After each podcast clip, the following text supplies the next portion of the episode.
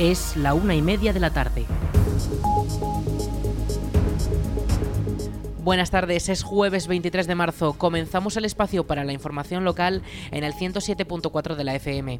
Les habla Arich Gómez. Arranca una nueva edición de la Almunia Noticias.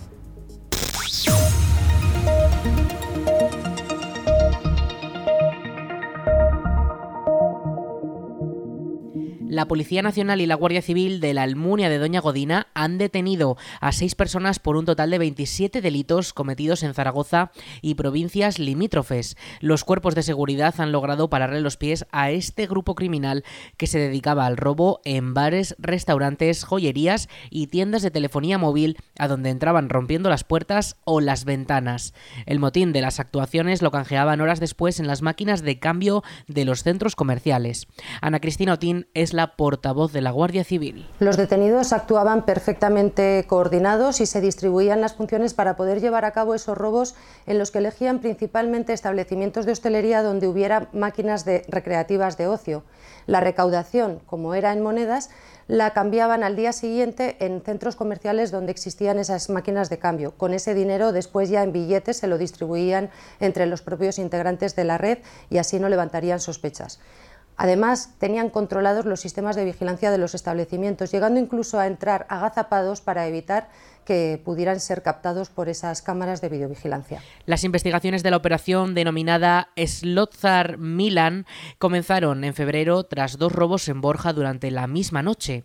Estos dos primeros atracos fueron investigados por el equipo de la Policía Judicial de la Guardia Civil de la Almunia, que determinaron la relación entre ambos delitos. Junto al transcurso de la operación se produjeron robos casi a diario en distintos establecimientos públicos en las inmediaciones de la provincia de Zaragoza, en los que se seguía también una misma estrategia para entrar y robar. Los detenidos llegan incluso a cometer varios robos durante una misma noche y en distintas poblaciones cercanas. Cristian Aventín es el portavoz de la Policía Nacional. A lo largo del mes de febrero se producen varios hechos delictivos en la ciudad de Calatayud, en la que varios autores acceden con fuerza a establecimientos comerciales. El grupo de policía judicial de la ciudad se pone a investigar y a lo largo de esa investigación se solapa con Guardia Civil, que a la vez investiga a los mismos autores por hechos similares en su demarcación. Esta operación conjunta de Policía Nacional y Guardia Civil culmina el, 16 de marzo con la detención de seis personas, todos ellos en la ciudad de Zaragoza, a los cuales se le imputan varios delitos de robos con fuerza, blanqueo de capitales y organización criminal. Según fuentes policiales, la investigación sigue abierta y no se descartan posibles nuevas detenciones. El Ayuntamiento de la Almunia ha informado que la próxima renovación del Documento Nacional de Identidad se podrá realizar el próximo viernes 24 de marzo. Los interesados podrán hacerlo de 10 a 11 y media de la mañana en el Salón de Plenos del Ayuntamiento de la Almunia. Para poder renovar el DNI es necesario pedir cita previamente en las oficinas municipales o llamando por teléfono al 976 600 076. El horario de atención al público es de 10 de la mañana a 2 de la tarde. Repetimos el teléfono 976 600 076.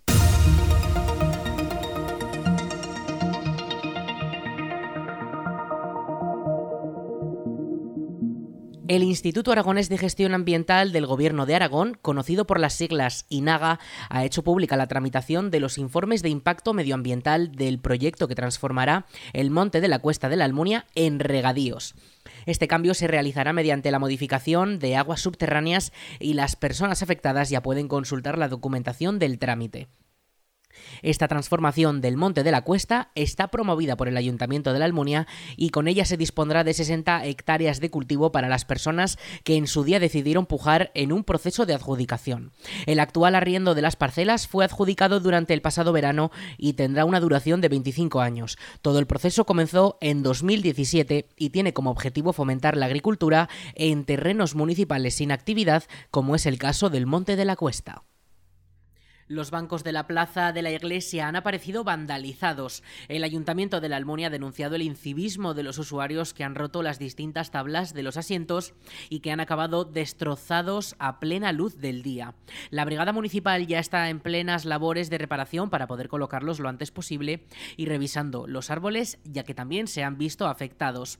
Lo explica Juan José Moreno, teniente alcalde de la Almunia. Bueno, pues tenemos Tiene razón porque se, nos, sorprendimos ayer por la mañana de estos bancos. Justamente son los cuatro bancos que están enfrente de, la, de las puertas de la iglesia.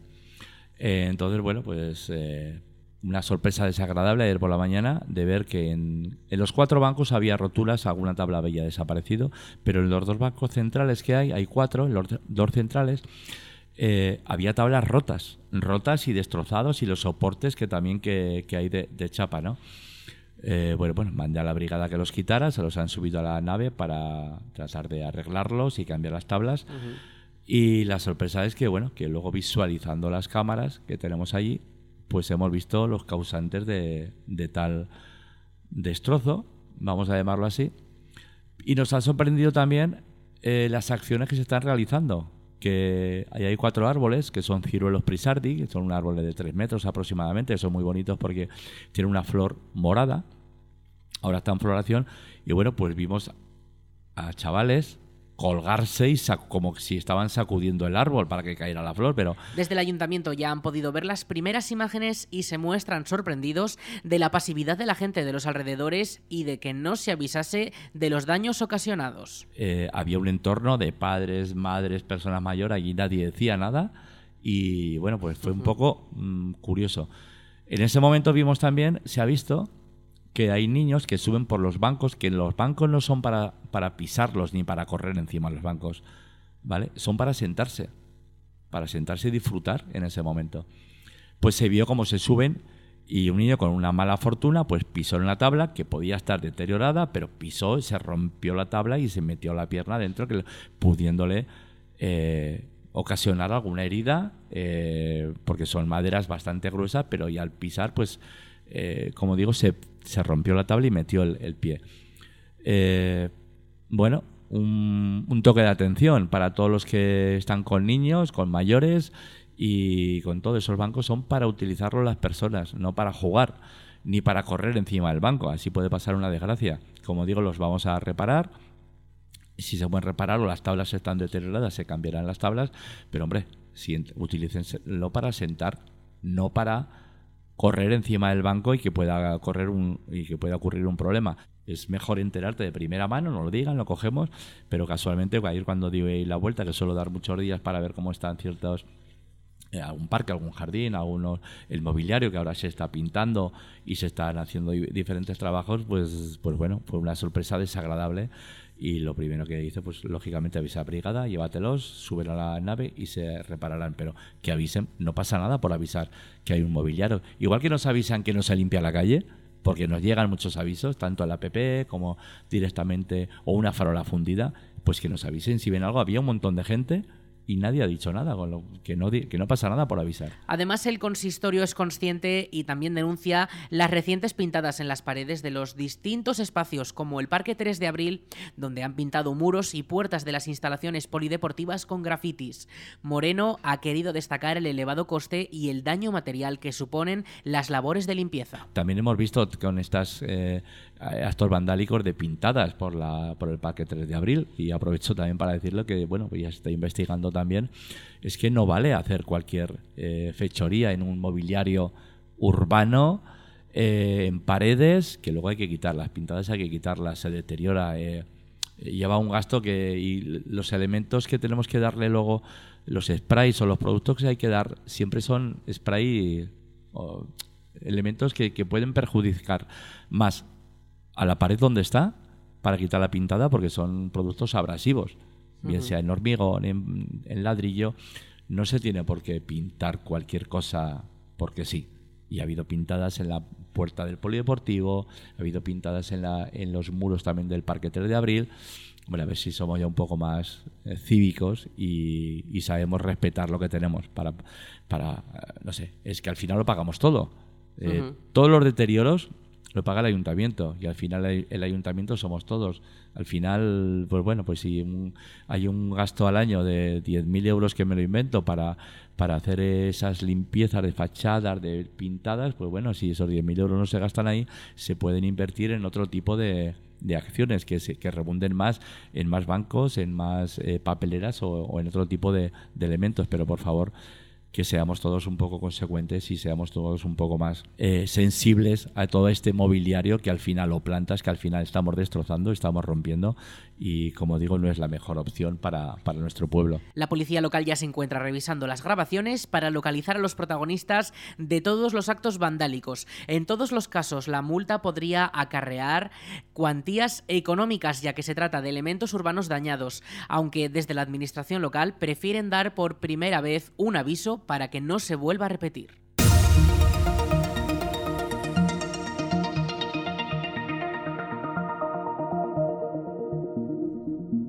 La Brigada Municipal trabaja en la mejora de la visibilidad de la pintura vial de los aparcamientos públicos de la Almunia.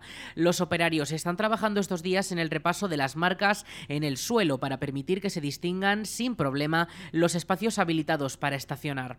Escuchamos a Juan José Moreno, teniente alcalde de la Almunia. Así, estamos con este, ya parece que cuando llega este tiempo ya ha pasado el invierno, ya tenemos que pintar un poco todas las marcas viales, tanto de los aparcamientos como las delimitaciones en ciertos parques o en, ciertas zonas de, de, estacionamiento regulado para la carga y descarga. Se está viendo por ahí pues se suelen pintar con estas franjas amarillas en las aceras para eh, delimitar, como digo, porque si no se puede incurrir un poco en el error de que está borrada y los vehículos de transporte que vienen a descargar a tiendas y furgonetas pues a veces tienen el problema de que está de que está ocupado porque no se visualiza pero como digo ya está en todo eh, la brigada marcando esas líneas y un poco delimitando y la verdad es que son un poco más, ya más llamativas en, en, todas estas zonas de aparcamiento. Además, el equipo de la brigada comenzará durante los próximos días con las labores de mantenimiento de cara al verano en las piscinas municipales. Los principales trabajos por el momento se centrarán en la reparación de baldosas, pintado de paredes y limpieza profunda en los distintos vestuarios y baños. Y esto es como una mejora continua. Aquí no, aunque siempre hay trabajos específicos cuando llega la temporada de verano, tanto piscinas como en otros, en otros departamentos del ayuntamiento, pues eh, siempre se van haciendo pequeños arreglos en las instalaciones, pero llega este tiempo y ya pues hay que dar el último repaso de vestuarios, de, de posibles incidencias, de algún grifo, de alguna tubería, o bien de la propia del propio mantenimiento de las instalaciones, como digo, de piscinas, eh, tanto el escarificado de los, del césped para que se regenere, para que se rompa y se airee, toda la instalación deportiva en, que tiene césped, bien la limpieza de las piscinas, de los vasos, la pintura también que hay que dar lógicamente en estas en estos vasos para que eh, tenga todas las eh, garantías de que no hay ningún descorche y, todo funciona correctamente porque luego también las analíticas de, de, los vasos y de toda la limpieza que se tiene que hacer pues eso ya irá poco a poco para que como dices, a primeros de junio, que se abren siempre las piscinas, pero los trabajos previos eh, siempre se tienen que realizar a partir de estas fechas ya para que luego no nos pille el toro. Ya durante las próximas semanas la brigada se encargará de la limpieza y pintado de las mismas piscinas para que en junio puedan abrir en perfectas condiciones.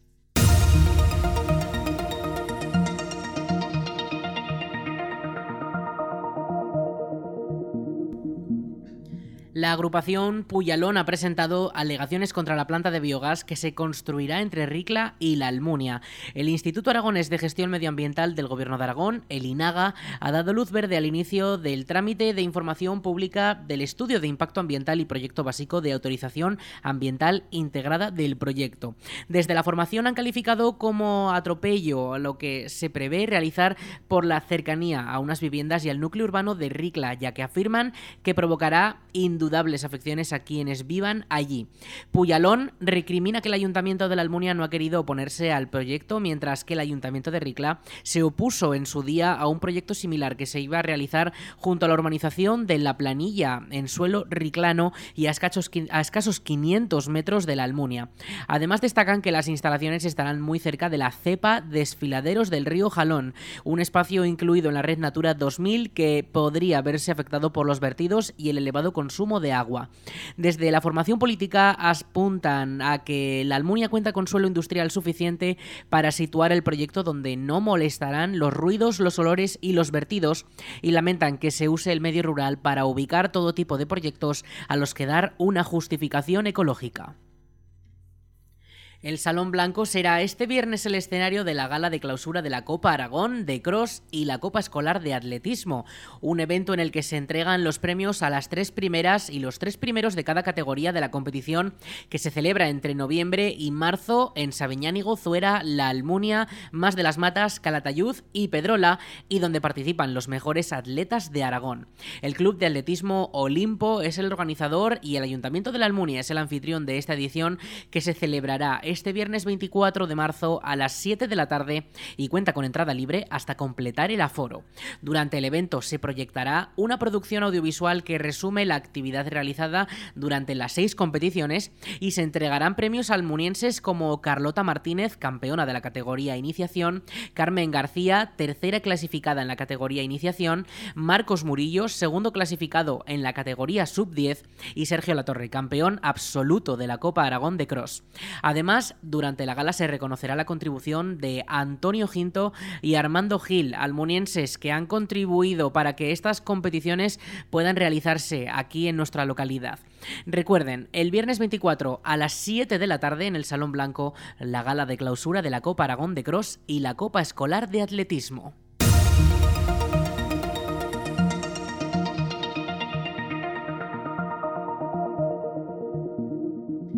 Gobierno de Aragón seguirá limpiando la zona de Jarandín hasta finales de mayo. Los técnicos del Ejecutivo Autonómico están realizando las labores de parte del monte de la Almunia para mantener y preservar la salud del conjunto de los árboles y también para reducir los riesgos de incendios forestales. Los encargados siguen dos criterios, dejar espacio suficiente para que los árboles crezcan fuertes y generar pistas amplias que permitan el paso de vehículos y maquinaria para el mantenimiento del monte, según informan desde la administración pública. Durante estas semanas los encargados han estado cortando los pinos pequeños que restan fuerza a los que ya son grandes y que terminan siendo competencia por el agua. Una vez cortados se astillan los restos que son accesibles y en caso contrario se dejan extendidos formando un manto porque así se evita el crecimiento de arbustos que tienen un mayor riesgo de incendios que los árboles. Además, según los agentes de protección de la naturaleza, permitirá crear una capa orgánica llena de nutrientes directos para los árboles sanos. Jarandín es un terreno de titularidad municipal, aunque los árboles son propiedad del Gobierno de Aragón, por lo que es el propio Ejecutivo Autonómico el que se encarga de licitar los trabajos y hacer las gestiones correspondientes. Aunque el Gobierno sea el encargado, debe informar continuamente al Ayuntamiento de la Almunia para poder conocer la situación en cada momento.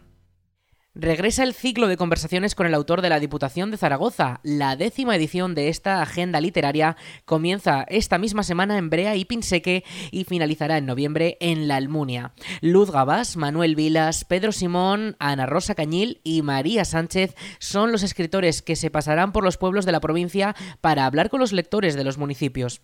Escuchamos a la diputada delegada de Archivos y Bibliotecas de la DPZ, Mercedes Trébol. Sabemos de la inquietud y sabemos del compromiso que tiene esta casa con la cultura, sobre todo eh, en los pueblos ya no más grandes, sino más pequeños, de que todo llegue a, toda la provincia de Zaragoza. Y de este compromiso sale que estas actividades estén también acogidas. Y también porque en los pueblos hay mucha sed de aprender. Decía alguien que de los inventos que ha habido en el mundo, el más maravilloso el de los libros, y es verdad, ha sido nuestro refugio en el COVID, es nuestra manera de soñar, nuestra manera de salir de nuestro bolo más pequeño y de, y de y de, abrir mundo. El ciclo de conversaciones con el autor contará en esta nueva edición con 18 encuentros en total, de los cuales 12 serán en municipios de la provincia y 6 en la ciudad de Zaragoza. Durante un rato los aficionados a los libros podrán conocer los aspectos que quieran sobre las obras que están leyendo. Miguel Mena es el coordinador del ciclo. La apuesta de, este ciclo desde luego es la variedad en todos los sentidos, eh, empezando por generacional, porque tenemos autores desde nacidos en los años 50, Ana Cañil, que es la más veterana, nacida en el 58, hasta la más joven, María Sánchez, que es del 89. Y de géneros, pues mm, fijaos, tenemos novela negra, tenemos novela histórica, novela romántica, novela familiar, ensayo divulgativo, libro de viajes, etcétera. Em, desde la literatura popular a la prosa poética, al texto muy literario, un poco hay absolutamente de todo. Eh, eh, mm, voy a empezar casi por el final porque eh, se da una circunstancia que probablemente no se va a volver a repetir nunca más y que la hemos aprovechado y es que dos autores aragoneses hayan ganado los premios más famosos de España, el Planeta y el Nadal, en cuestión de solo tres meses, o sea, de, de octubre que ganó Luz Gabas a Manuel Vilas que gana enero el Nadal, pues es algo insólito y queríamos contar con ellos y a propósito hemos, los hemos dejado además hacia el final del ciclo para, eh, además se lo dije a Luz Gabas así, quería que me contase un poco también, que nos cuente, que comparta con todos los lugares donde vamos a estar lo que es durante un año haber sido Premio Planeta, cosa que Antonio y los Carmen Mola también pueden contar ahora ya año y pico en su caso. La Almunia será uno de los municipios que cierren la décima edición con un encuentro junto a Manuel Vilas, finalista del Premio Planeta 2019 con alegría, aunque tocará esperar, ya que este acto será el 15 de noviembre a las 6 de la tarde. Pero mientras tanto, podemos amenizar la espera con la lectura de montones de libros y las actividades que se organizan desde la Biblioteca de la Almunia.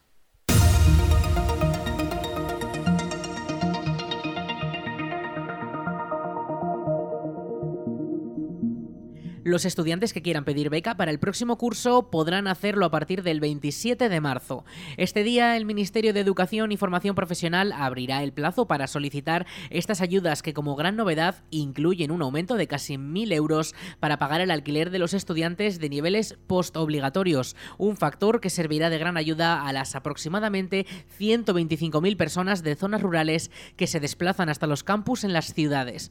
Desde el Ministerio estiman que la cuantía media de esta estas ayudas será de 1.700 euros para estudiantes no universitarios y de 3.100 euros para universitarios. El plazo finalizará el 17 de mayo y los trámites podrán realizarse a través de la web del Gobierno.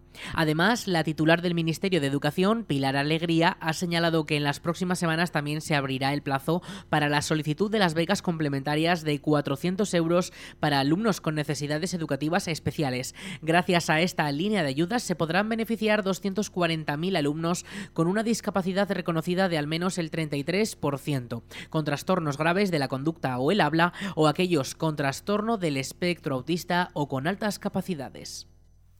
La película A Todo Tren 2, si les ha pasado otra vez, se proyectará este domingo a las 5 de la tarde en el Salón Blanco. La Concejalía de Cultura y Participación Ciudadana ha programado esta comedia española de 2022 que cuenta con un elenco de conocidos actores como Paz Vega, Santiago Segura, Leo Harlem o Florentino Fernández. La historia es la secuela de la primera parte, en la que los padres dejan por accidente solos a los niños en un tren a Asturias, pero ahora serán las madres las que los pierdan de vista mientras los llevan a un campamento. ¡No te bajes! ¡No! No puede ser. Mamá, estás pálida. Date colorete, corto y cambio. Nos compramos un billete de avión y nos vamos. Imposible. Tengo pánico a volar. ¡Vamos a todos! Vamos a dormir en la cárcel. ¡Aparte! ¡Que estoy muy loca! Hombre, loca está. Tiene el maletín con dos esposas. Dijo que es una espía. Estamos todos esperando. Ese maletín no se nos va a escapar. Mamá, escucha atentamente. Se va a cometer un crimen en el tren. Tenemos que impedir. La película cuenta con una calificación apta para todas las edades y las entradas ya pueden adquirirse en aragontickets.com y como siempre, un rato antes de que comience, en taquilla. ¿Es de la telenovela? ¿Quién? ¿Howard you turco? ¡Que vienen, que vienen! Dios mío, parece un Walking Dead. Ahí está la frontera.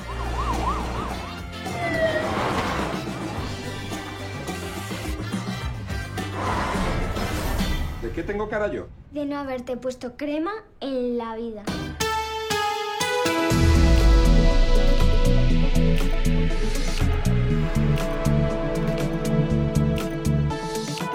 En cuanto al tiempo, hoy jueves 23 de marzo, un clima bastante primaveral. Las temperaturas de hasta 28 grados que incluso en Zaragoza capital podrían llegar a los 30 grados a la sombra.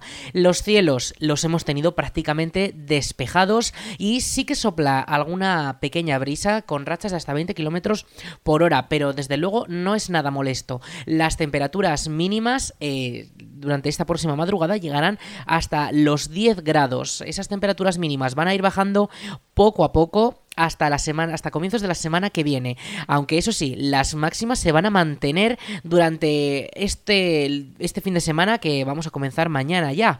Es rondando esos 26 grados. Aunque de cara a la semana que viene tendremos un descenso térmico bastante considerable y de nuevo podríamos alcanzar los 30 grados o incluso más. El estado de los cielos Ayer ya decíamos que tendríamos esa nubosidad por la tarde, hoy se retira esa nubosidad y ya tenemos cielos más despejados con alguna pequeña nube que no podría dejar que no va a dejar precipitaciones de momento hoy, aunque mañana sí que podría caer alguna pequeña precipitación, pero ya avanzamos que la Agencia Estatal de Meteorología no destaca mucho al respecto sobre eso.